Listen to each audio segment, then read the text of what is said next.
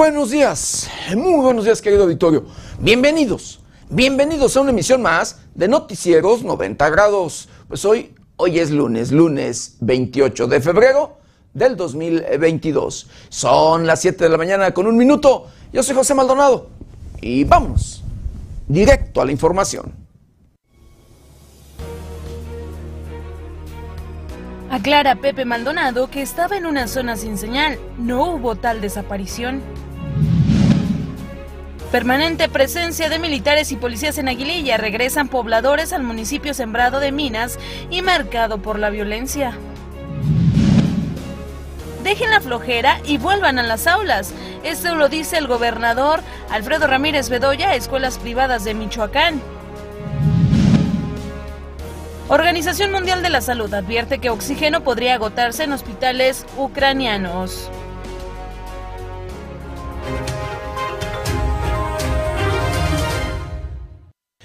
Bienvenidos, bienvenidos a una emisión más de Noticieros 90 grados. Pues sí, hoy, hoy es lunes, lunes inicio de semana y 28 de febrero, último día de este, el segundo mes de este año 2022, de este año difícil, de este año complicado, de este año preocupante.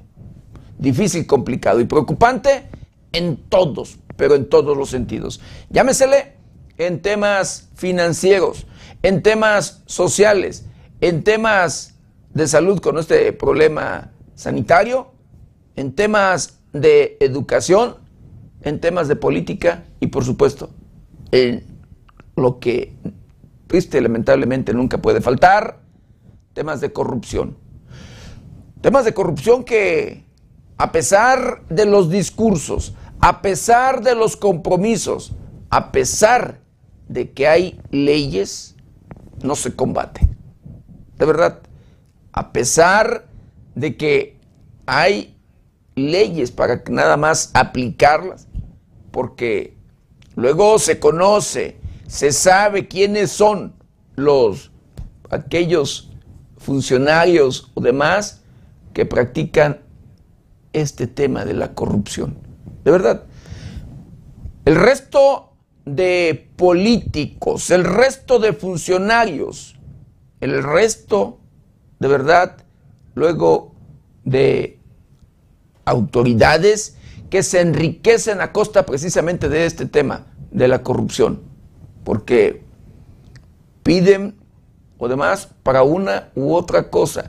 Le ponen obstáculos y un sinfín de trabas para no permitir hacer un trámite, para que usted cumpla con lo que le corresponde en un determinado momento, de verdad, y tenga que entrarle con lo que ellos dicen o le piden, la extorsión, el dinero, el recurso X. Y así, así es como eh, se enriquecen. Así es como luego conocemos a nuevos ricos, unos por este lado y otros, por supuesto, donde los que tienen eh, luego la disposición de las, arcas, querido Victorio, que justifican uno y otro y demás, pues gastos, dineros, de verdad, que luego una obra cuesta 10 mil pesos, por así decirlo, y ellos la ponen o justifican en 10 millones de pesos. Que se aprovechan del tema de salud, se aprovechan del tema de los medicamentos y pues de igual manera justifican los millones y millones de pesos que luego están destinados para ese tema. Así como usted lo escucha. Que hemos conocido, querido Victorio, de medicamentos de los denominados similares y que son de bajo costo, pero que en el sector salud los compran mucho más caros, mucho, muchísimo más caros que los de patente. Así como usted lo escucha. Triste y lamentablemente, pero esto es una realidad.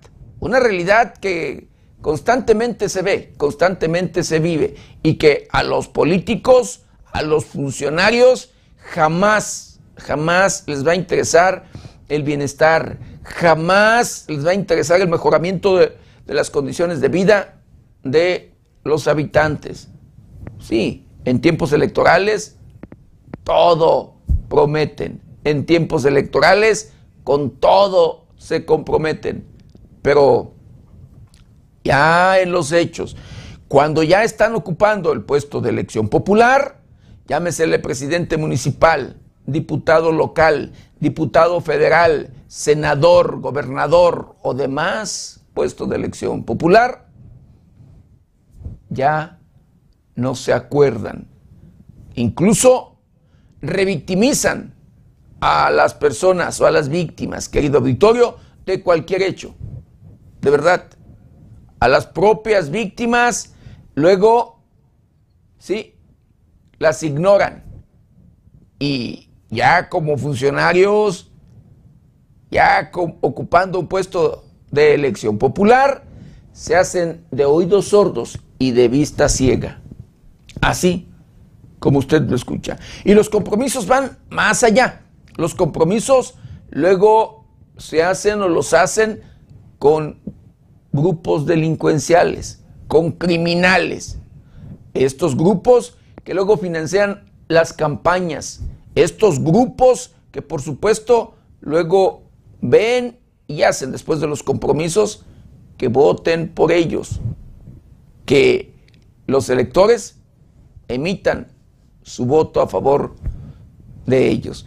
Es triste y lamentable, querido Vittorio, que por este tema de la corrupción se vea eh, y se viva eh, de verdad el tema de la inseguridad. Vemos y conocemos el resto de grupos criminales empoderados en los diferentes lugares. Vemos y conocemos el resto de grupos criminales que tienen sometidos a pueblos completos, que son rehenes de verdad los habitantes de las diferentes comunidades de estos grupos delincuenciales. De verdad. El resto de habitantes que viven secuestrados. Y que, por supuesto, todos los criminales que operan de cualquier grupo que sea, de cualquier cártel, que luego se dicen ser los buenos, todos, de verdad, repito, llevan a cabo prácticas delictivas, como son la extorsión, el secuestro, violaciones de mujeres, despojo de sus propiedades o patrimonio. Los corren, ¿sí? Los desplazan, los corren de su lugar de origen a muchos de los habitantes. Y eso cuando bien les va. De lo contrario, querido auditorio, luego les arrebatan la vida. ¿Sí? Les quitan la vida, los asesinan, así como usted lo escucha. Y este último delito lo hacen para sembrar el miedo y terror y poder ellos con facilidad llevar a cabo su cometido. Para poder llevar a cabo sin ningún problema. Este, estos delitos, estas prácticas, de verdad, querido auditorio. Hemos sido testigos, eh, querido auditorio, de los diferentes lugares de la región de Tierra Caliente y en los diferentes sí, comunidades donde eh, operan grupos criminales, donde los grupos delincuenciales tienen o han tenido el control y se pelean luego por eh, el control de un municipio, de una comunidad o demás, de, de verdad, de estos hechos, de las huellas y demás que deja la violencia, que dejan estos enfrentamientos. Hemos escuchado testimonios incluso de personas que han sido testigos de esta guerra que se ha vivido entre los diferentes grupos criminales. ¿Sí? Y que en las plazas de las comunidades, allí se han enfrentado, allí se han registrado estas balaceras, que han durado incluso por varias horas, el resto de horas en sí, que les ha tocado ver los denominados camiones monstruos, sí, los llamados camiones monstruos, que son esos camiones blindados de manera artesanal eh, para pelear en contra del enemigo y cuidarse en ese sentido. Así como usted lo escucha. Los han visto apostados en un lado y en otro circular y eh, pelear, disparar, sin importarles en lo absoluto. Hemos sido testigos de cómo en las plazas, como por ejemplo San José de Chila, los propios árboles de esta misma plaza, el kiosco y demás, son testigo de estas guerras. Como usted ve en sus imágenes, esas son las huellas de esta guerra que se ha vivido. Impactos e impactos en las diferentes fachadas, en las diferentes propiedades. Y esto en el resto, de verdad, de viviendas. Pocas y contadas son las viviendas que luego no se le dé algún impacto de bala. Y eso porque las mismas personas, las mismas familias, los han cubierto, los han repagado, de verdad.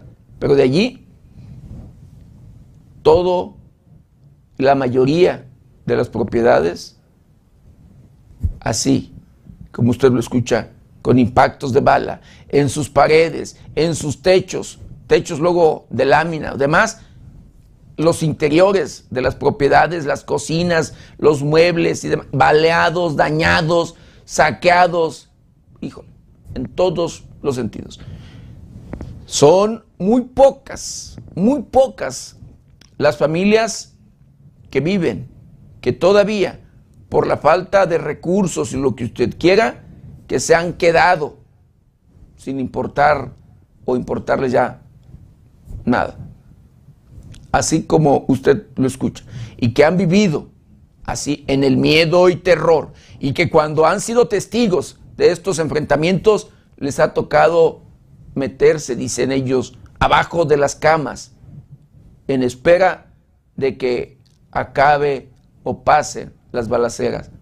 Pero incluso dicen, no han podido dormir, no duermen durante noches por estos enfrentamientos que se viven y se ven de manera constante. Es triste y lamentable, de verdad, pero es una realidad. Así como usted ve las imágenes en su pantalla, esa es la realidad. Así se ven las huellas de esta guerra. De verdad, no hay ah, viviendas, casas que no tengan estas huellas. Y el resto de casas abandonadas, lo que se puede ver es soledad, de verdad, abandono. Abandono incluso por parte de las propias autoridades. Se ve que durante años, durante años, ni siquiera las visitan los gobiernos, las autoridades, que no no tienen quien vea por ellos, quien vele por ellos. La agricultura en el abandono, la ganadería de igual manera. Hemos sido testigos, de verdad, de tantas cosas que se ven en ese sentido de esta guerra, de las huellas, como le vuelvo a repetir, de esto, que los grupos criminales pues se pelean.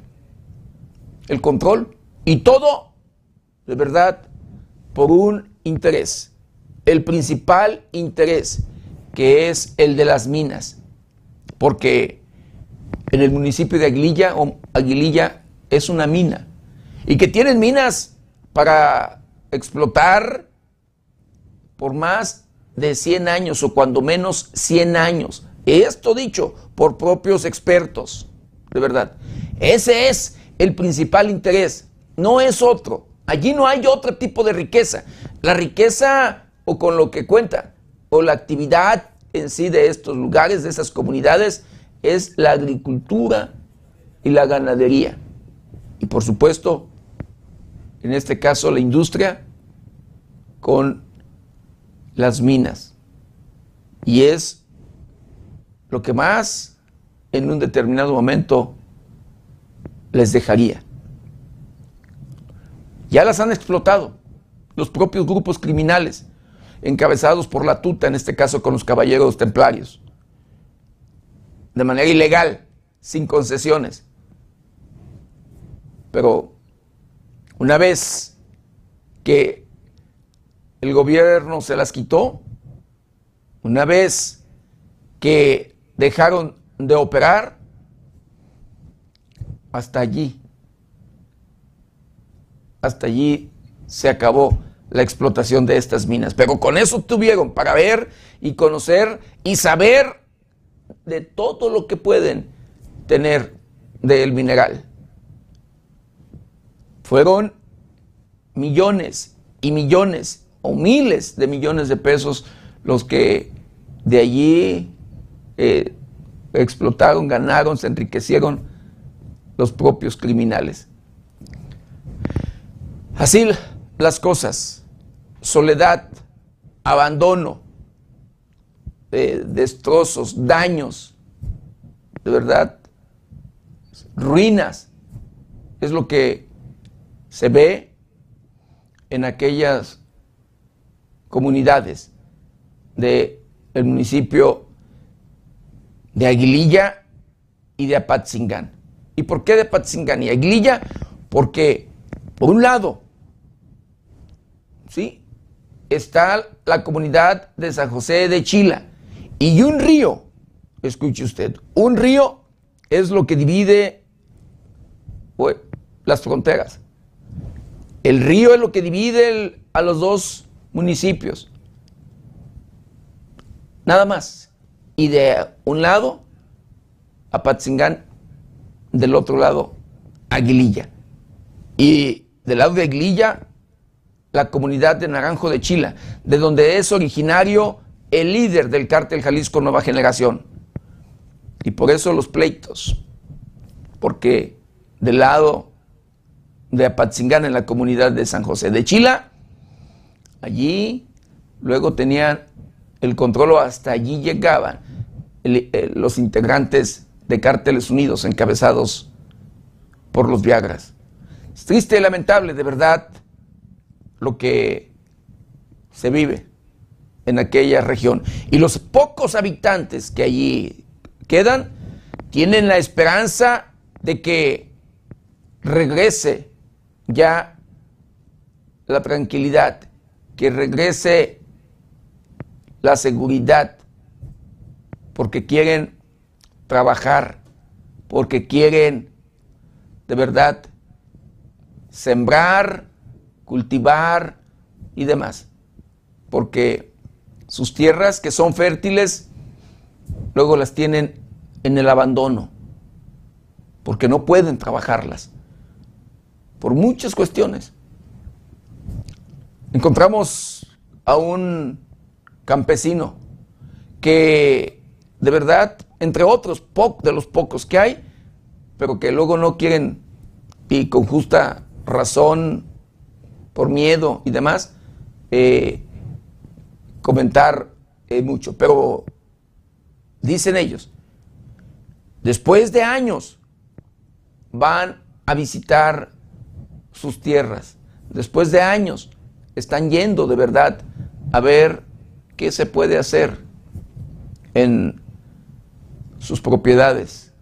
Y todo con la esperanza, de verdad, de si ya el gobierno les va a garantizar este derecho a la seguridad y a la tranquilidad.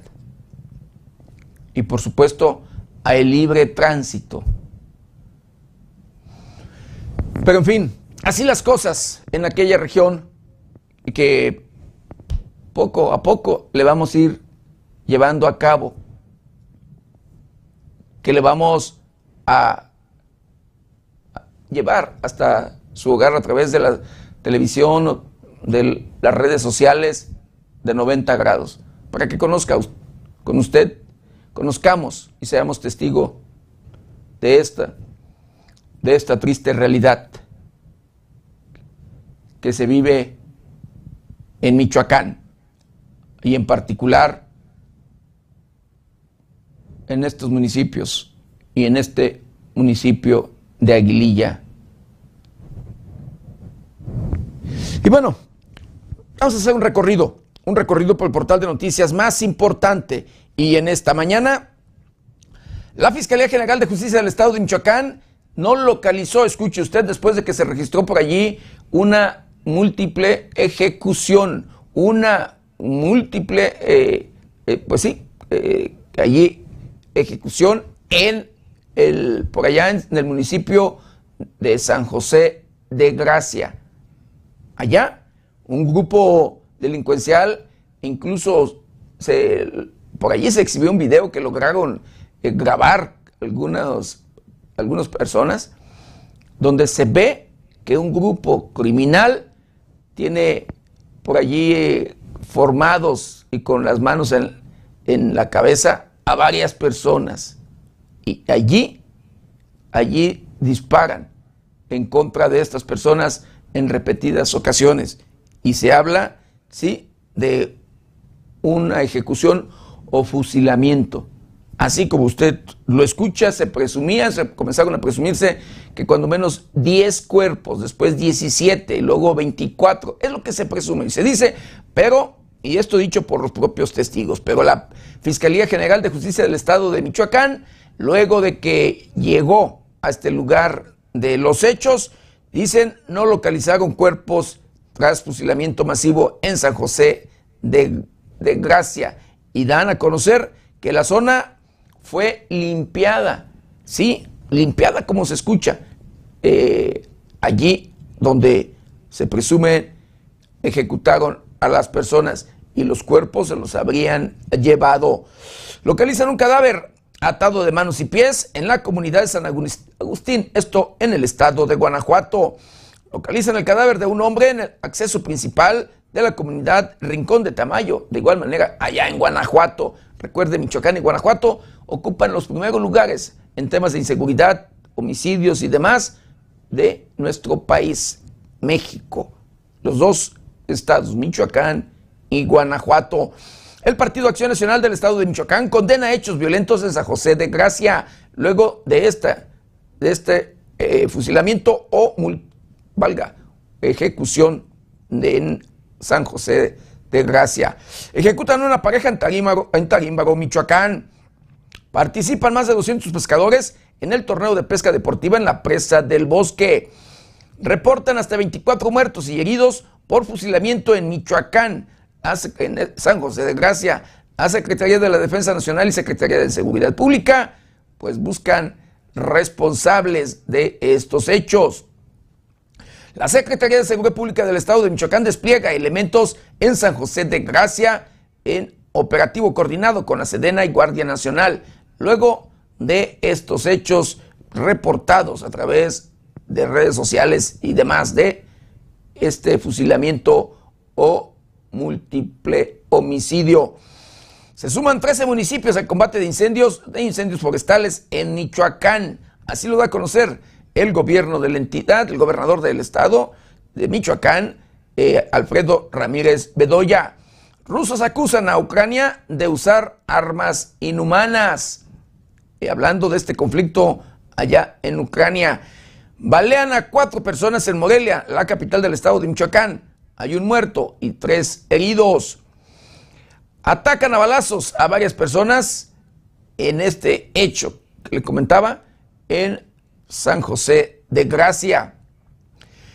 Capturan en la Ciudad de México a El Contador, líder del cártel del Golfo y sobrino de el Cárdenas dejan, dejen la flojera y vuelvan a las aulas. Así lo dice Alfredo Ramírez Bedoya, gobernador del estado de Michoacán, a profesores y autoridades de escuelas privadas. Exigencias de la CENTE ascienden a 257 millones de pesos al año. Así lo da a conocer la titular de la Secretaría de Educación del Estado de Michoacán. El INEA Michoacán realiza entrega de certificados a habitantes de Villaguato en el municipio de Purándiro. Sin regulación, más de 500 centros de rehabilitación, en algunos operan incluso, incluso grupos delictivos. Escuche usted, y así lo reconoce pues una, una diputada, como usted lo escucha. Pues estas, estas y otras noticias las encuentra en el portal de noticias 90grados.com.mx. Y ahora, ¿qué le parece? Lo invito a que me acompañe a ver juntos un día como hoy.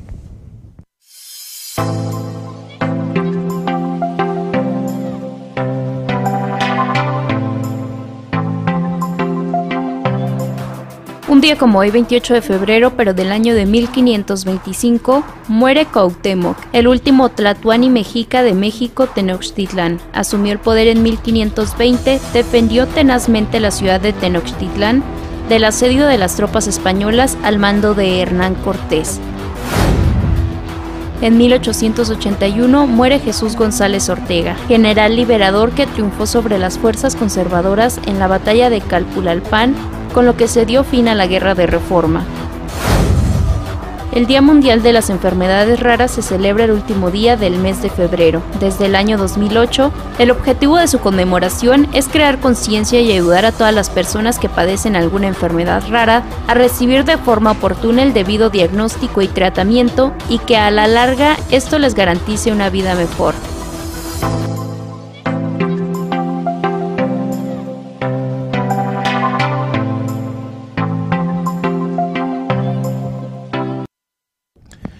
Quiero mandar saludos, saludos especiales a todo, a todo nuestro auditorio, a todos aquellos que nos ven y nos escuchan a través de las diferentes, de las diferentes plataformas de 90 grados. Saludos, saludos especiales a aquellos que nos ven a través de la televisión, los que nos escuchan a través de las diferentes estaciones de radio que se enlazan con este su noticiero preferido. Por supuesto, de igual manera, con mucho cariño y respeto a todos, a todos aquellos que nos ven y nos escuchan a través de las diferentes redes sociales de 90 grados.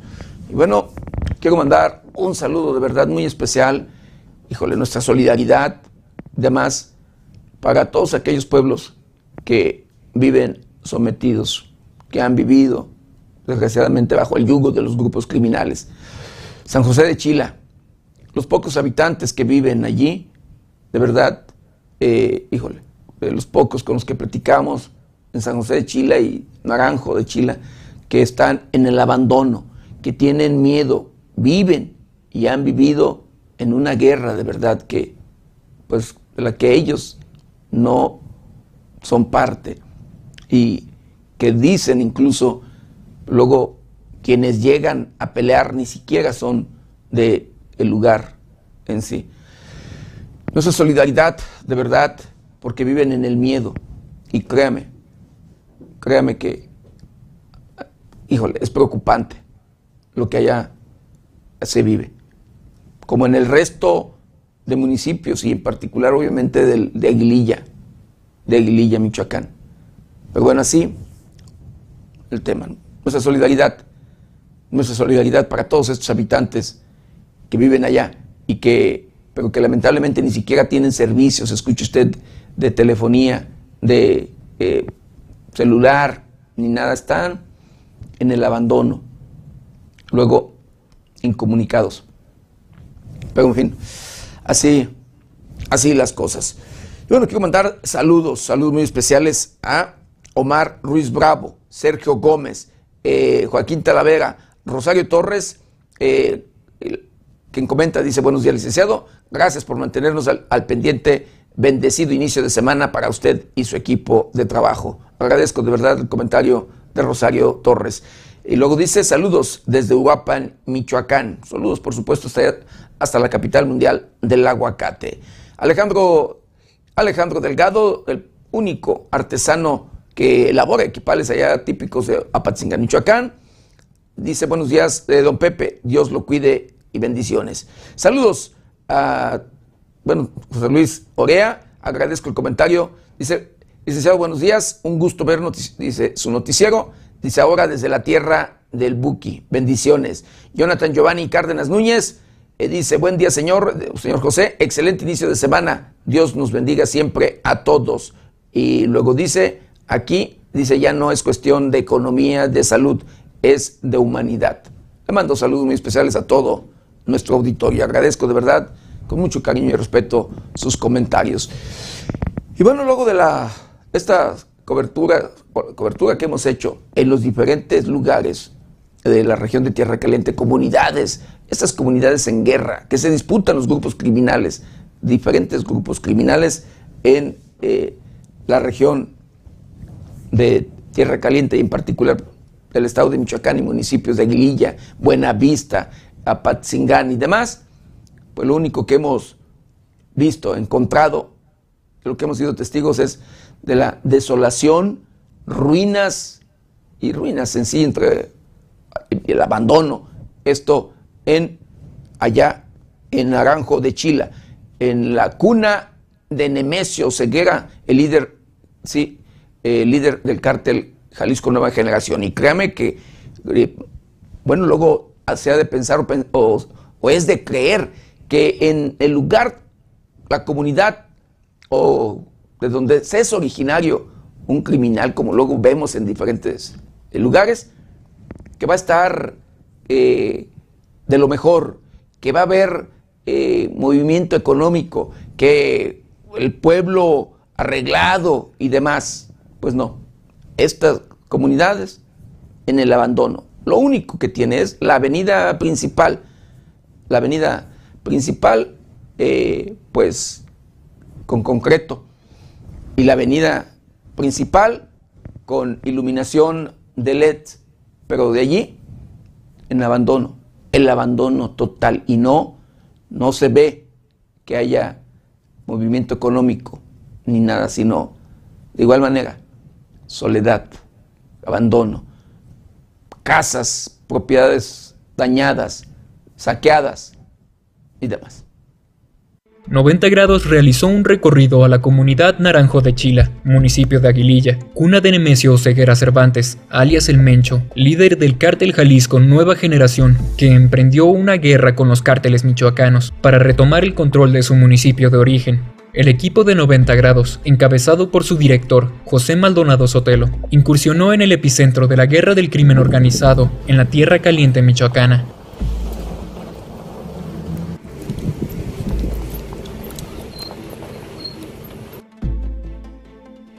para comprobar la situación que se vive en esa demarcación, a casi 20 días de la incursión de miles de soldados a Aguililla para recuperarlo de las manos de la delincuencia. Durante su recorrido, 90 grados visitó las plazas y calles de la comunidad naranjo de Chile, en su mayoría abandonadas, salvo por la presencia de algunos niños que jugaban cerca de sus casas y un par de conductores que pasaron por las desoladas calles,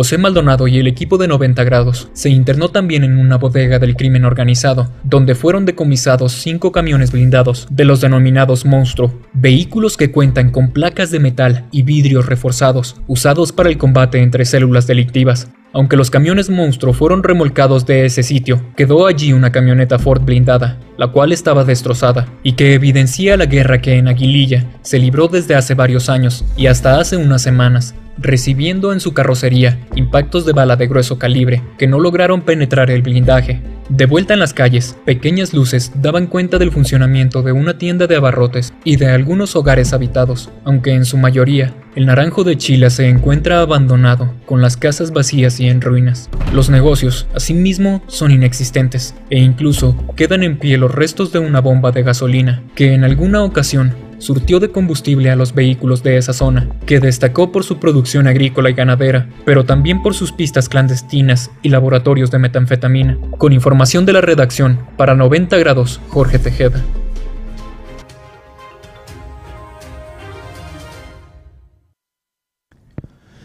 Eso es parte, de verdad, de lo que pudimos ser testigo, de lo que vimos allá en esta región eh, de Tierra Caliente y en particular de los municipios de Aguililla y Apatzingán. Pero bueno, en aquellas regiones hay eh, presencia castrense, presencia de las Fuerzas Armadas, en tanto en San José de, San José de Chila como en Naranjo de Chila, personal de las Fuerzas Especiales de la Secretaría de la Defensa Nacional son los que han retomado el control, los que se encuentran en esas, en esas comunidades.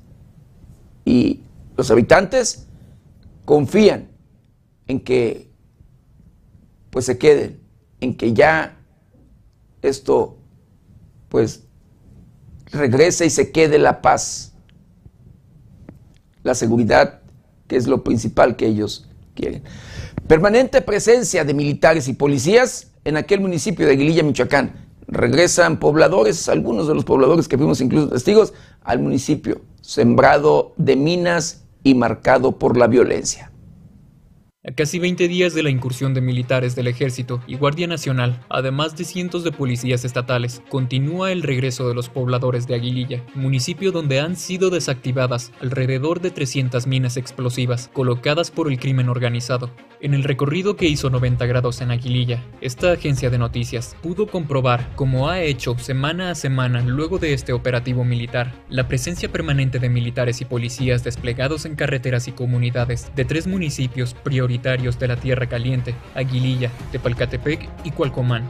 En esta visita a Aguililla, epicentro de la guerra del crimen organizado en Michoacán, 90 grados comprobó el retorno de habitantes al municipio, quienes fueron desplazados por la violencia y que se arriesgan a regresar pese a que 300 minas explosivas han sido desactivadas en esa demarcación, cobrando vidas humanas y dejando heridos. Los que retornan trasladan a sus familias, muebles y enseres, confiados de la presencia de las Fuerzas Armadas y elementos de los cuerpos de seguridad pública, quienes han logrado desplazar a los grupos armados que desde hace años se apoderaron de Aguililla. Militares y policías mantienen presencia permanente en carreteras y comunidades de Aguililla, logrando recuperar los territorios, asegurando explosivos, armas de fuego y cartuchos útiles, además de la desactivación de cientos de artefactos explosivos sembrados en caminos, parcelas e inmuebles de esa demarcación. Con información de la redacción, para 90 grados, Jorge Tejeda.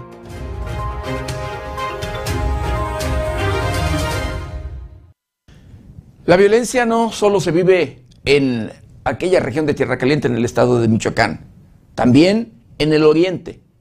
En el oriente se pelean el control la familia michoacana con el cártel Jalisco Nueva Generación, pero además de aliados con la familia michoacana, los Correa, que tienen de igual manera allá, híjole, viviendo a los habitantes en el miedo y terror.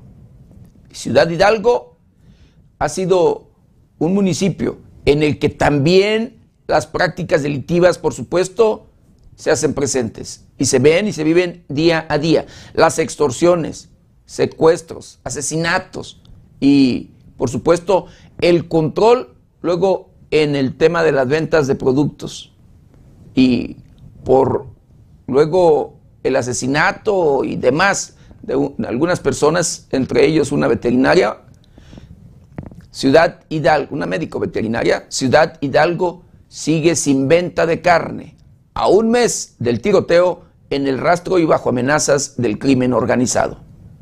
Un calvario para conseguir productos cárnicos es el que padecen habitantes del municipio de Hidalgo al oriente de Michoacán. A unos días de cumplirse un mes del tiroteo en el rastro municipal que cobró una vida y dejó tres heridos, estando además bajo amenaza del crimen organizado los vendedores de carnes de ese municipio. El sábado 29 de enero, un grupo armado acribilló a una médico veterinaria y tres hombres en las instalaciones del rastro municipal de la cabecera municipal Ciudad Hidalgo. Desde entonces, se suspendió la venta de carne en ese municipio por el cierre del rastro municipal, pero el comercio también fue afectado por las amenazas que en contra de los vendedores de carne hicieron grupos de la delincuencia organizada. De acuerdo con el grupo que se atribuyó a la autoridad del atentado, el cártel de la familia michoacana, que en esa región de Michoacán se encuentra asociado con los Correa, el crimen organizado habría cooptado al rastro municipal y se llevaba una cuota por el pesaje de la carne. Por ello, fueron amenazados los vendedores de carne del municipio para no pagar extorsiones y con eso dejar de financiar en parte el negocio criminal de los Correa, familia michoacana. Los comerciantes acudieron el 8 de febrero a la presidencia municipal para plantear a las autoridades locales la situación y buscar condiciones para reabrir el rastro y así reactivar la venta de carne en el municipio, pero hasta la fecha no se ha logrado restablecer el comercio de tan importante producto de la alimentación humana. En las calles y mercados del municipio, las carnicerías, pollerías y restaurantes se encuentran cerrados y ninguna autoridad ha hecho algo por restablecer la venta de carne. Mientras tanto, en el oriente de Michoacán continúa la lucha del crimen organizado por el control territorial quedando en medio de la población desprotegida por las autoridades de los tres niveles de gobierno, informó 90 grados.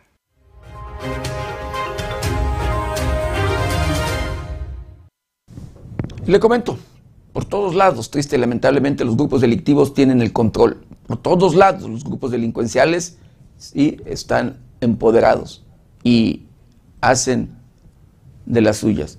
Lo mismo en la región del Bajío, donde en la comunidad de Comanja, incluso le comentábamos, le habíamos informado con anterioridad que la Fiscalía General de la República, con algunos colectivos de búsqueda de personas, eh, pues se encontraban tratando de localizar fosas en, sí, en la comunidad de Comanja. Pues allí localizan tres osamentas en fosas clandestinas. Como parte de las acciones emprendidas para la investigación y persecución del delito, la Fiscalía General del Estado de Michoacán, a través de la Unidad Especializada para la Investigación del Homicidio Doloso y Feminicidio, realizó actuaciones en la localidad de Comanja, en el municipio de Coeneo, en cumplimiento a una orden de cateo, personal de la institución, acompañado por integrantes de los colectivos de búsqueda de personas, se constituyó en la calle Francisco y Madero, número 42, en dicha población. Ahí fueron localizadas tres osamentas que corresponden a dos hombres y una mujer, mismos que se encontraban en dos depósitos ilegales al interior del domicilio. Además se localizaron dos restos óseos, húmero y fragmento de radio. Asimismo se encontraron dos prendas de vestir ya deterioradas. Luego de las actuaciones periciales y ministeriales, los restos óseos fueron trasladados al servicio médico forense, donde serán sometidos a estudios de antropología y genética, a efecto de ser identificados. Con información de la redacción, para 90 grados, Jorge Tejeda.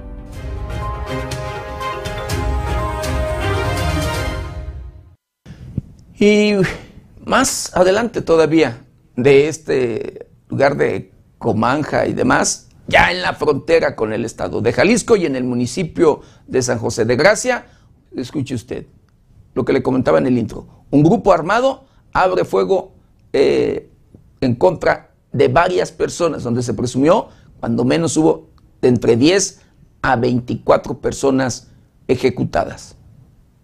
Como si se tratara de un paredón de fusilamiento, un grupo de sicarios atacó a balazos a varias personas que estaban en un funeral en esta población. Hasta el momento se habla de alrededor de 17 víctimas. Al respecto se puede observar en un video que circula en redes sociales que un grupo de sujetos fuertemente armados disparan contra una pared a varias personas. En un momento determinado, accionan armas de grueso calibre contra las personas, a las cuales se presume asesinaron.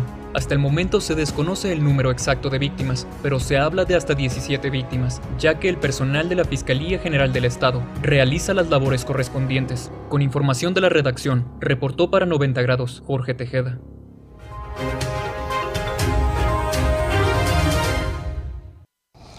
El personal de la, digo, de la Fiscalía General de Justicia del Estado, luego de que arribó al lugar eh, de, en San José de Gracia, como le informaba, no localizó cuerpos, no localizó personas sin vida y dio a conocer que incluso el área había sido limpiada, así como usted lo escucha. Pero bueno, en otro tema, la Secretaría de Educación del Estado de Michoacán minimiza situación de inseguridad en las zonas de Tierra Caliente y Sierra del Estado de Michoacán. Autoridades de la Secretaría de Educación desconocen la situación real que atraviesa el sector académico en la zona de Tierra Caliente y Sierra Costa Michoacana ante el tema de inseguridad, señaló Gamaliel Guzmán Cruz, dirigente de la Coordinadora de Trabajadores de la Educación Sección 18. Indicó que algunos docentes no se pueden acercar a sus centros de trabajo por amenazas, circunstancias que desde su punto de vista el gobierno prefiere ignorar o minimizar. En Tierra Caliente es grave y muchos compañeros dejaron de acudir. Muchos casos, los bandos en pugna los quieren obligar a que acudan a las barricadas y los compañeros no están en esa idea, señaló el representante magisterial. Según datos brindados por la Secretaría de Educación del Estado, solo 29 escuelas de dicha área no trabajan de manera presencial por cuestiones de violencia, a lo que el dirigente la desmintió y aseguró son más. No es así. Son muchas más escuelas, y estamos hablando de los municipios de Cualcomán, Aguililla, Buenavista, donde la seguridad no está garantizada para los compañeros maestros, apuntó Guzmán Cruz. Con información de Amanda Bautista Rodríguez, para 90 grados, Jorge Tejeda.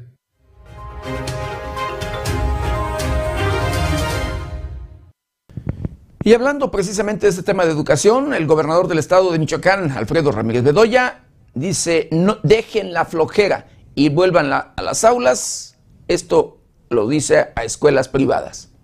Dejen la flojera y vuelvan a las aulas, dijo el gobernador de Michoacán, Alfredo Ramírez Bedoya, haciendo un llamado a las escuelas de educación media superior para que vuelvan a las clases presenciales al 100% de su capacidad. En conferencia de prensa, Ramírez Bedoya manifestó que las instituciones privadas deben volver a las clases presenciales en virtud del nivel de competitividad que dicen tener sobre las instituciones públicas expuso que ya no hay pretexto para mantener las aulas híbridas o aforos menores al 100%. Agregó que universidades y preparatorias se han resistido a volver a la presencialidad debido a que, dijo, sus costos son menores en el sistema virtual o híbrido. Enfatizó que la Universidad Michoacana de San Nicolás de Hidalgo puso el ejemplo al volver a las aulas, incluso antes que la Universidad Nacional Autónoma de México. Cabe señalar que actualmente Michoacán se encuentra en color verde del semáforo epidemiológico del gobierno federal, lo que indica un bajo riesgo de contagio del COVID-19. En cuanto a la vacunación contra el coronavirus, en Michoacán se han aplicado primeras y segundas dosis a 110.730 jóvenes de 14 y 15 años, 346.723 aplicaciones de 15 a 17 años de edad y 1.268.026 vacunas aplicadas al grupo etario de 18 a 29 años. Reporto para 90 grados, Luis Manuel Guevara.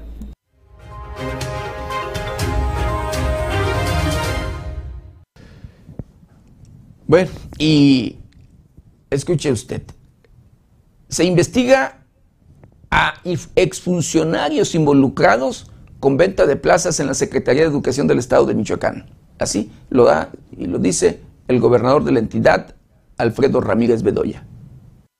Con el compromiso de erradicar la corrupción de fondo, el gobierno de Michoacán investiga a altos exfuncionarios que tienen las manos metidas en el conflicto magisterial.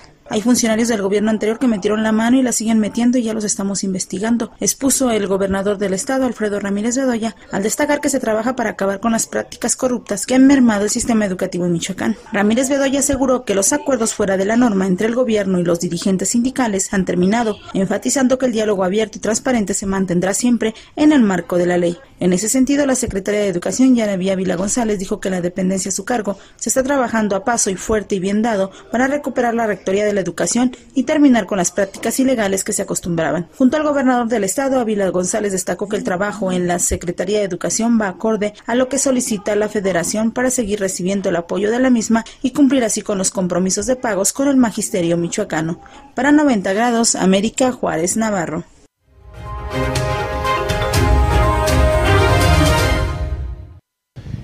La titular de la Secretaría de Educación en el estado de Michoacán, Yagabi Ávila, dice que las exigencias de la CENTE ascienden a 257 millones de pesos. La Secretaría de Educación en Michoacán, Yaraví Ávila González, expuso que las exigencias de la Coordinadora Nacional de Trabajadores de la Educación, CENTE, ascienden a más de 257 millones de pesos. En conferencia de prensa, la secretaria detalló que esta cantidad se atribuye en 75 millones de pesos para el pago de personal eventual, es decir, personal que cubre el puesto de trabajo de quienes no están en su centro y además su registro se mantiene en la opacidad para las autoridades.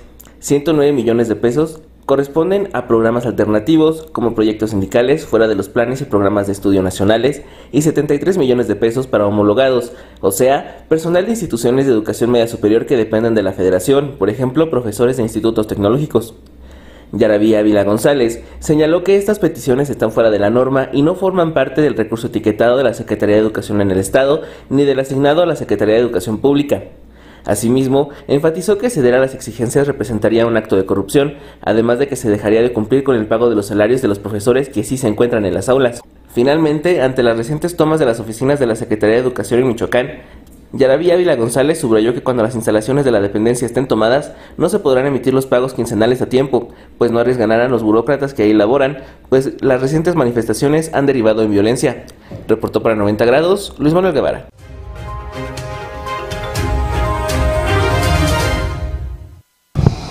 Y bueno, en nuestro país, querido Victorio, escuche usted, hay, se registran, conocemos de el sinfín de centros de rehabilitación y para adicciones, demás, pero que estos centros de rehabilitación, querido Victorio, luego son centros que operan para la delincuencia, que allí en estos centros luego reclutan a pues sicarios o demás, así como usted lo escucha. Y una diputada por allí dice que ha localizado que cuando menos tiene el registro de más de 500 centros sin regulación. Así, en esta, que valga o las cosas en nuestro país. Son arriba de 700 centros de rehabilitación en Michoacán, pero la Junta de Asistencia solamente reconoce 200 y la mayoría no están regulados. Es un tema que urge atender, señaló la diputada del Partido Encuentro Solidario, Luis María García García, en donde reconoció que varios centros están vinculados con el crimen organizado, pero evitó expresar quiénes se encuentran en esa situación. La legisladora señaló que no se están pronunciando por cerrar los centros de rehabilitación, sino que trabajen de manera profesional, ya que recordó al menos 400 están ubicados en Morelia. Admitió que hay espacios que no cumplen con las condiciones mínimas de respeto a derechos humanos y sí maltrataban a quienes se encontraban anexados. Por esta razón expuso que deben ser revisados. En ese sentido, la diputada del Partido Encuentro Solidario reconoció que desde el 2018 dejó de operar su centro dedicado a atender a personas con adicciones, pero lo cerró porque era mucho riesgo. Para 90 grados América Juárez Navarro.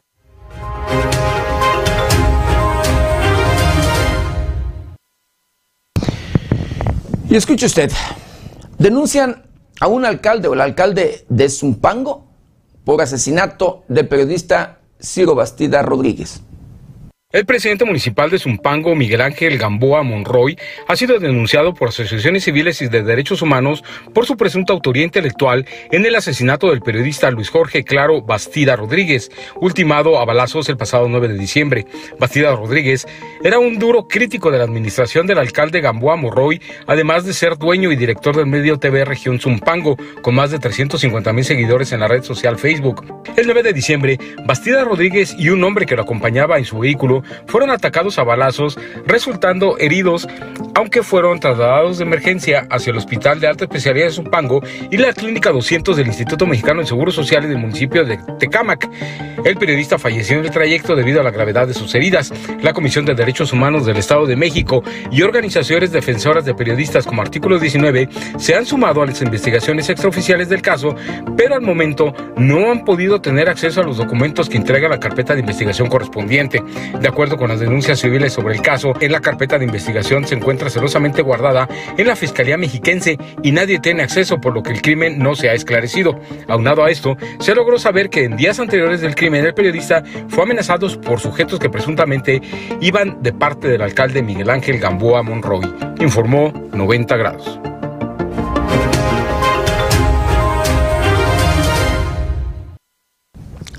Bueno, y escuche, la alcaldesa de Villa Jiménez en el estado de Michoacán denuncia violencia política en su contra. Amenazas y violencia política en su contra por parte del expresidente municipal de Jiménez denunció la actual presidenta municipal María Muñoz Ledo al señalar que éste la amenazó y agregó que cualquier situación que se dé en su contra será responsabilidad del exedil. Agregó que desde que fue postulada como candidata para este cargo por su partido El Sol Azteca, sufrió ataques en días pasados cuando determinó suspender un carnaval por la situación que se enfrenta por el COVID-19. Así que los ataques se intensificaron. Amalia Muñoz Madrigal, Estela Carranza Orozco, Hugo González López, Eduardo Guzmán Torres, Gustavo Orozco Arevalo, Ulises Fernández Cisneros González y Germán Méndez son los que han sido señalados por parte de la alcaldesa de haber iniciado acciones en su contra. También refirió que este grupo la citó y decidió no estar presente porque de alguna manera estaban preparados para tener una agresión física en su contra. Pidió al fiscal general Adrián López Solís que instruya a la policía investigadora para que acuda al municipio de Jiménez y que actúe contra quienes están detrás de esta situación que se está viviendo en el municipio de Jiménez. Para 90 grados América Juárez Navarro.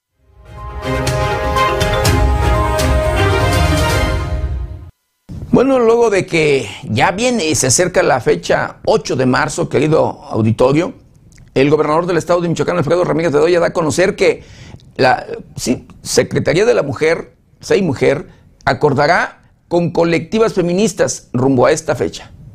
El gobernador de Michoacán, Alfredo Ramírez Bedoya, informó que Tamara Sosa Alaní, secretaria de Igualdad Sustantiva y Desarrollo de las Mujeres, se encuentra generando acuerdos con las colectivas feministas de la capital michoacana para evitar manifestaciones violentas el Día Internacional de la Mujer, el 8 de marzo. En conferencia de prensa, Ramírez Bedoya aseguró que respetarán el derecho a la libre manifestación de las mujeres, siempre y cuando sea pacífica. Sin embargo, no señaló si se usaría la fuerza pública para evitar que éstas se salgan de control o se pinten lugares públicos como el Palacio de Gobierno que recientemente fue limpiado. No diremos la táctica. Ahorita ya la secretaria de la mujer, Tamara Sosa, eh, está dialogando con los colectivos. Eh, estamos en diálogo con ellos, con ellas, eh, y respetamos totalmente la manifestación, la libre manifestación pacífica. Agregó que Michoacán tiene un retraso legislativo en cuanto a la tipificación de la violencia en contra de las mujeres, por ejemplo, la reconfiguración de lo que entre las leyes es considerado como feminicidio, para que toda acción violenta en contra de las mujeres pueda catalogarse como tal. En este sentido, Ramírez Bedoya invitó al Congreso de Michoacán a legislar con perspectiva de género, partiendo de que las mujeres son mayoría en la 75 legislatura. Lo he dicho yo de que urge legislar en materia de feminicidios. Urgente. Son más diputadas que diputados, hombre que se note, que se siente, que se sientan las mujeres, o sea, la fuerza en el Congreso y legislen ya. Ellas pueden hacerlo sin que, el, sin que el Ejecutivo mande la iniciativa. Yo quisiera que fuera desde el Congreso donde ya se legislara eh, este, en el tema de feminicidios. ¿Sí? Reportó para 90 grados Luis Manuel Guevara.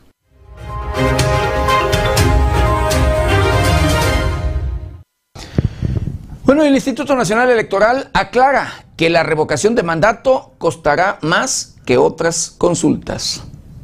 A través de las redes sociales, el consejero presidente del Instituto Nacional Electoral, Lorenzo Córdoba, explicó por qué costará más la organización de la consulta sobre revocación de mandato a comparación de algunas otras. Fue en un comunicado donde se asegura que el INE cumple en tiempo y forma con este ejercicio y detalla que las actividades de la revocación de mandato no son comparables a las que se realizaron para la consulta popular sobre expresidentes. Indicó que en el ejercicio que se llevó a cabo el pasado primero de agosto del 2021, el INE contaba con la inercia de las actividades de la elección federal del 6 de junio. Detalló que en ese momento se convocó a los mismos funcionarios de casilla que habían recibido y contado los votos de sus vecinos en dichos comicios. En cambio, hoy, para la revocación de mandato se realiza una nueva insaculación o sorteo de ciudadanas y ciudadanos a quienes el INE visita en sus casas y capacita. Además, deben efectuar gestiones y levantamiento de recursos necesarios para la instalación de casillas y adquirir de nueva cuenta materiales como la tinta indeleble o insumos sanitarios de limpieza y desinfección para las casillas por la pandemia de COVID-19.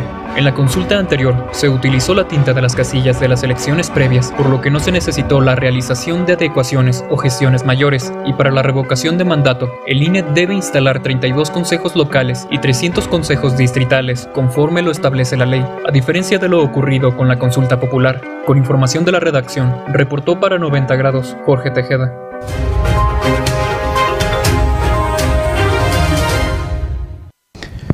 Bueno, y en otro tema, y hablando del conflicto de Ucrania, Rusia informa que destruyeron más de 800 objetivos militares ucranianos. La entidad militar informó que las Fuerzas Armadas de Rusia destruyeron la madrugada de este sábado más de 800 objetivos militares ucranianos con misiles de crucero. El portavoz del Ministerio de Defensa ruso, Igor Konashenkov, especificó que se trató de 821 instalaciones, durante la noche, las Fuerzas Armadas de Rusia utilizaron armas de alta precisión contra la infraestructura militar de Ucrania, que destruyeron con misiles de crucero terrestres y navales. Detalló que entre las instalaciones se encuentran 14 aeródromos militares, 19 puestos de control y comunicaciones, 24 sistemas de misiles antiaéreos S-300 y OSA y 48 estaciones de radares. Informó también sobre el derribo de 7 aviones, 7 helicópteros y 9 drones ucranianos, además de la aniquilación de 8 lanchas de combate. Por otro lado, añadió que aniquilaron 87 tanques y vehículos blindados, 28 lanzaderas múltiples y 118 vehículos y equipos militares. Según el Ministerio de Defensa, las fuerzas rusas tomaron la ciudad de Melitopol, ubicada en el sur de Ucrania, donde toman todas las medidas para garantizar la seguridad de la población civil y evitar provocaciones de los servicios de inteligencia ucranianos y los nacionalistas. Con información de la redacción, reportó para 90 grados Jorge Tejeda.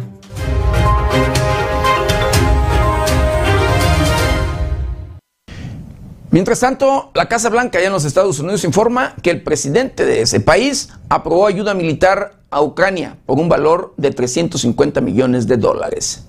La Casa Blanca informó que el presidente de Estados Unidos, Joe Biden, aprobó un saldo de hasta 350 millones de dólares en nueva ayuda militar a Ucrania, el presidente estadounidense autorizó al Departamento de Estado a dirigir hasta 250 millones de dólares en ayuda en general a Ucrania y hasta 350 millones dedicados para artículos y servicios de defensa. Esto se supo luego de que Biden mantuviera una conversación telefónica con el presidente de Ucrania, Volodymyr Zelensky, para abordar cuestiones de ayuda militar y sanciones. Aunque no se reveló el contenido de la conversación, el ucraniano dijo que había hablado con Biden sobre el fortalecimiento de las sanciones, asistencia de defensa y una coalición contra la guerra. Además, demostró su agradecimiento por el fuerte apoyo a Ucrania.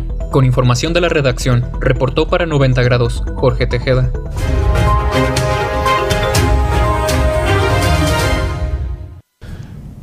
Y en Rusia, luego de protestas antiguerra, ya han detenido cuando menos a 3.000 personas.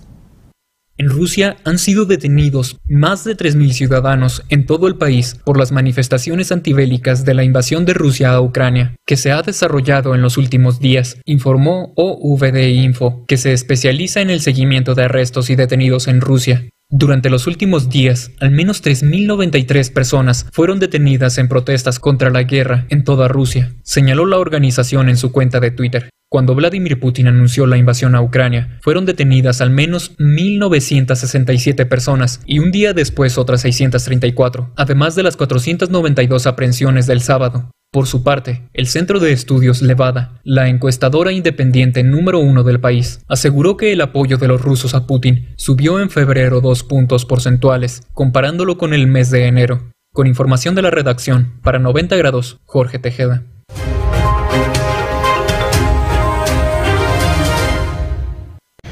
La Organización Mundial de la Salud advierte que el oxígeno podría agotarse en hospitales ucranianos.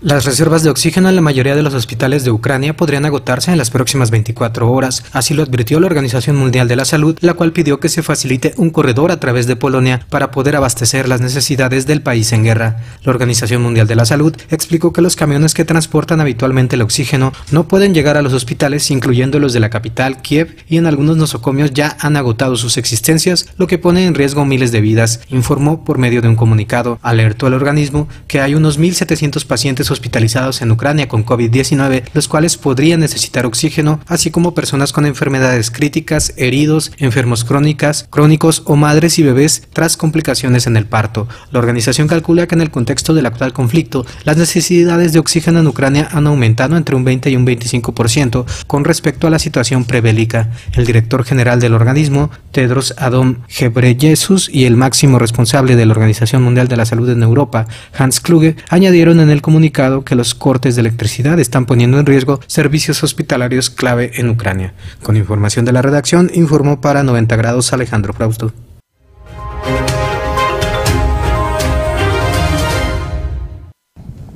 Pues sí, luego de esta crisis que se vive allá en Ucrania, Francia pide la exclusión, escuche usted, de Rusia del Mundial de Qatar 2022.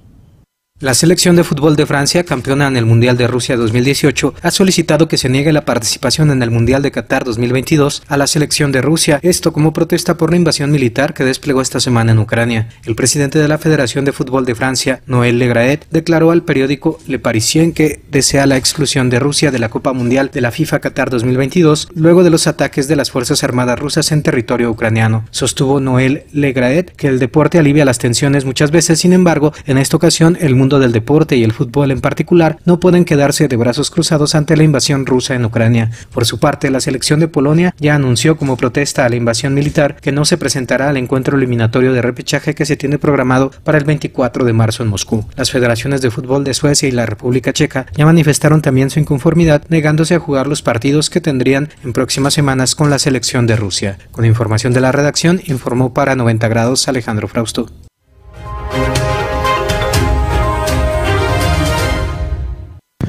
Mientras tanto, la FIFA cancela los partidos de reclasificación europea en Rusia.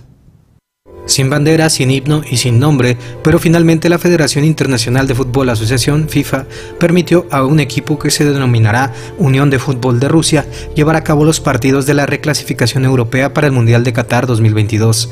El Consejo de la FIFA se reunió este domingo y tomó medidas en contra de Rusia, cuyo equipo pasará a llamarse Unión de Fútbol de Rusia.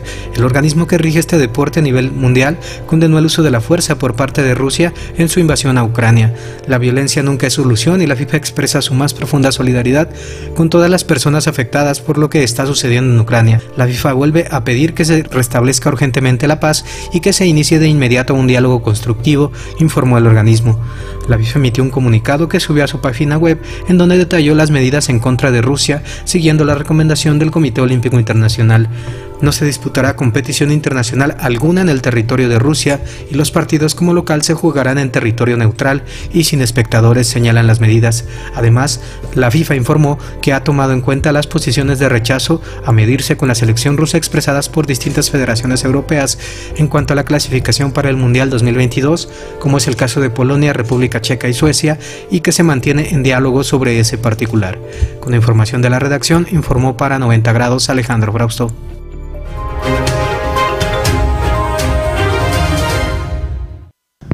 Ucrania demanda, a Rusia ante Corte Internacional de Justicia de La Haya. El presidente de Ucrania, Volodymyr Zelensky, acudió a la Corte Internacional de Justicia de La Haya para presentar una demanda en contra de Rusia, esto por la invasión armada que ha realizado en este país desde el 24 de febrero pasado. De acuerdo al texto que entregó el presidente de Ucrania a La Haya, Rusia deberá responder por manipular la noción de genocidio para justificar la agresión que realiza en contra de Ucrania. Demandamos una decisión urgente, ordenando a Rusia que cese su actividad militar ahora y esperamos que los juicios empiecen la próxima semana, escribió Zelensky en su cuenta de Twitter. La Haya es el principal órgano judicial de la Organización de las Naciones Unidas y entre sus funciones está decidir las controversias jurídicas entre estados. La comunidad internacional, por su parte, ha presionado la economía rusa con la eliminación de varios bancos del sistema interbancario SWIFT al menos 210 ucranianos han muerto y más de 1.100 han resultado heridos desde que inició la invasión rusa. Y aunque este país había invitado a realizar negociaciones en la ciudad de Minsk, el presidente de Ucrania rechazó asistir a lugares impuestos por Rusia y en condiciones de ultimátum. Con información de la redacción, para 90 grados, Jorge Tejeda.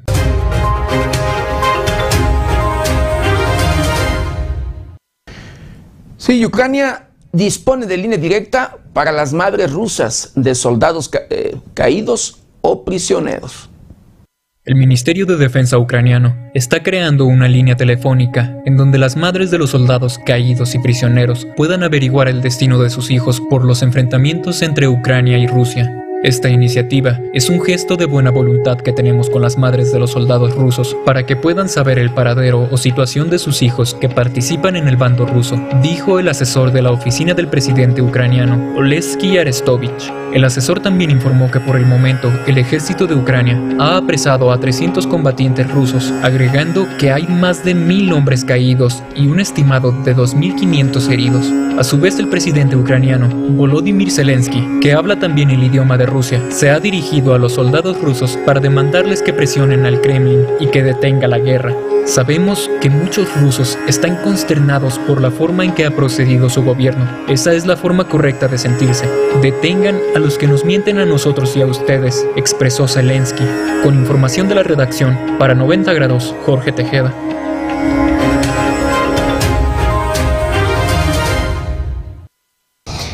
En su momento le informamos que el gobierno de México envió un avión para traer o repatriar a personas que viven allá en Ucrania. Pues bueno, este avión, este vuelo ya despegó con los mexicanos que regresan a nuestro país. Este domingo despegó el vuelo 737 de la Fuerza Aérea Mexicana, el cual tendrá escalas técnicas en Canadá e Irlanda antes de llegar a Rumania, desde donde traerá a las familias mexicanas evacuadas desde Ucrania que decidan regresar a México. Así lo informó por medio de su cuenta de Twitter la Secretaría de Relaciones Exteriores, y es que desde el sábado el canciller Marcelo Ebrard había informado que partiría de México a las 10 de la mañana de este domingo y no descartó la posibilidad de enviar más vuelos en caso de ser necesario. Escuchamos los bombardeos, las detonaciones, los disparos y la verdad que a todos nos preocupa este estado de emergencia y de guerra que vive el país. Los insto a que podamos trabajar y que nos sigamos comunicando ante cualquier situación a través de las redes y nuestros medios de comunicación para que podamos en breve poder coordinar la evacuación que tanto estamos esperando, manifestó la embajadora de México en Ucrania, Olga García Guillén, mediante un video que retuiteó este sábado el canciller Marcelo Ebrard. En el vuelo que partió hacia Rumania se repatriará a las familias mexicanas que fueron evacuadas desde Ucrania tras el comienzo de las hostilidades por parte de Rusia. Con información de la redacción, informó para 90 grados Alejandro Frausto.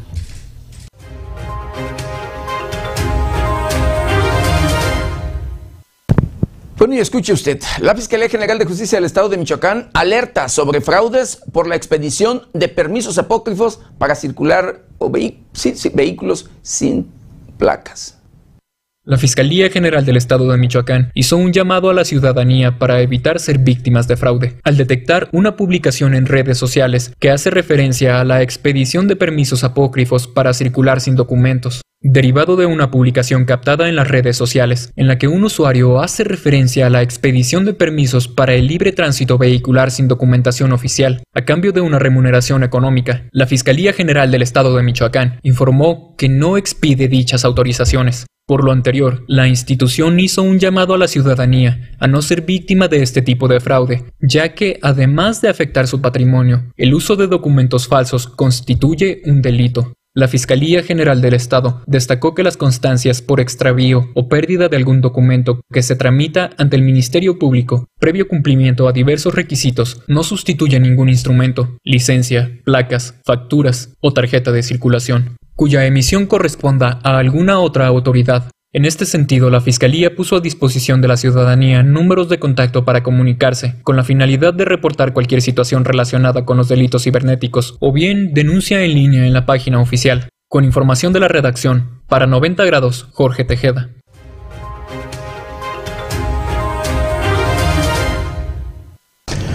Bueno, quiero mandar saludos, saludos especiales a Julio Álvarez. Agradezco su comentario. Dice, Ciudad Hidalgo, Marabateo también están igual.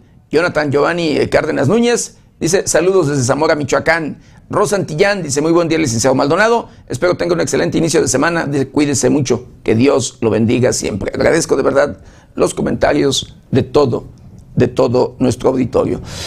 Y bueno, un elemento policíaco y menor de 16 años de edad, escuche usted, mueren asesinados a balazos en Pénjamo, Guanajuato. La noche del sábado ocurrió un doble ataque armado, cobrando la vida de un menor y un policía municipal en Pénjamo, Guanajuato. Fue en la colonia Toledo, donde el joven identificado como Carlos Daniel, de 16 años, escapaba a bordo de una motocicleta en la calle Migrante, esquina Zapote, de motocicarios quienes le dieron alcance para acribillarlo. El suceso fue reportado a la central de emergencias 911, por lo que el motopatrullero Luis Fernando Ariano Rosales atendió al llamado. Los supuestos responsables fueron ubicados sobre la carretera estatal Tierras Negras, donde al ver la policía de la Secretaría de Seguridad Pública comenzaron a dispararle, dándose un intercambio de disparos en el cual resultó herido de gravedad el agente. De inmediato se pidió apoyo de paramédicos quienes le estabilizaron, lo trasladaron a un centro médico donde falleció horas después. La Fiscalía General del Estado se hizo cargo de las averiguaciones en ambos sitios, dando inicio a las carpetas de investigación correspondientes. Por su parte, la Secretaría de Seguridad Pública de dicho municipio lamenta y condena el crimen del policía municipal, el cual murió en el cumplimiento de su deber, informó 90 grados.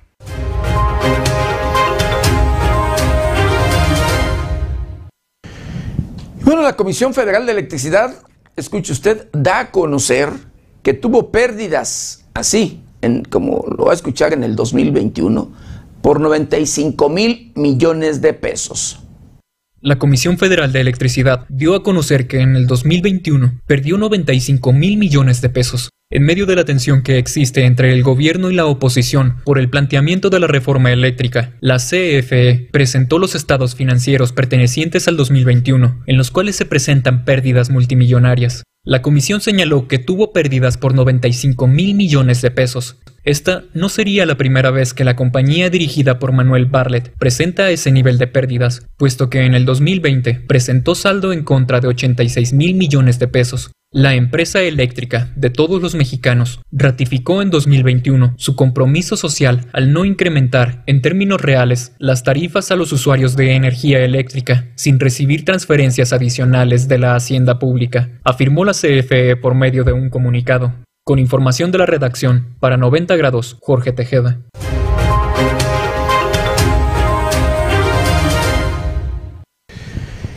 Y bueno, para que no nos sorprendan los cambios climáticos, querido auditorio, el calor, las lluvias y uh, demás, vamos a conocer el pronóstico del tiempo para las próximas horas.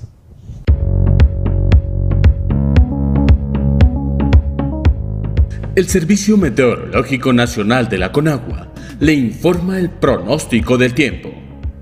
Este día, el frente número 31 se desplaza lentamente del sureste del país hacia la península de Yucatán, generando lluvias y chubascos en dicha península y zonas del oriente y sureste del país, además de lluvias puntuales fuertes en Veracruz y Oaxaca. La masa de aire frío asociada al frente continuará generando densos bancos de niebla sobre la Sierra Madre Oriental y el sureste mexicano. Ambiente frío a muy frío durante la mañana y noche sobre el norte, noreste y oriente de la República Mexicana. Heladas matutinas en zonas altas de las regiones antes mencionadas y evento de norte fuerte a muy fuerte en Tamaulipas, Veracruz, Tabasco, Campeche e Istmo de Tehuantepec, además de oleaje elevado en costas del litoral del Golfo de México y en el Golfo de Tehuantepec, condición que disminuirá en el transcurso del día. Por otra parte, la corriente en chorro subtropical originará vientos fuertes sobre el noroeste y norte de México. Finalmente, un anticiclón en niveles medios de la atmósfera ocasionará ambiente vespertino cálido a caluroso, con baja probabilidad de lluvias sobre el noroeste, occidente, centro y sur del territorio nacional.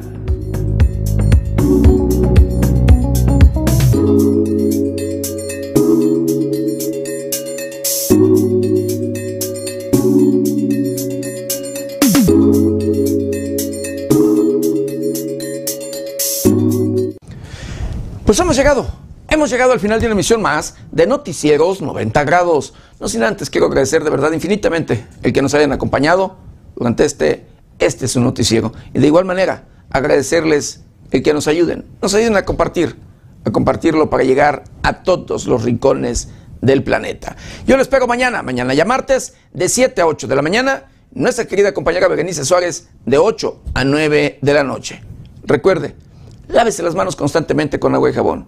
Utilice gel antibacterial, cubrebocas, careta de ser posible. Guarde su distancia. Cuídese y cuide a los suyos. Que tenga un excelente y exitoso inicio de semana. Yo soy José Maldonado. ¿Está usted bien informado?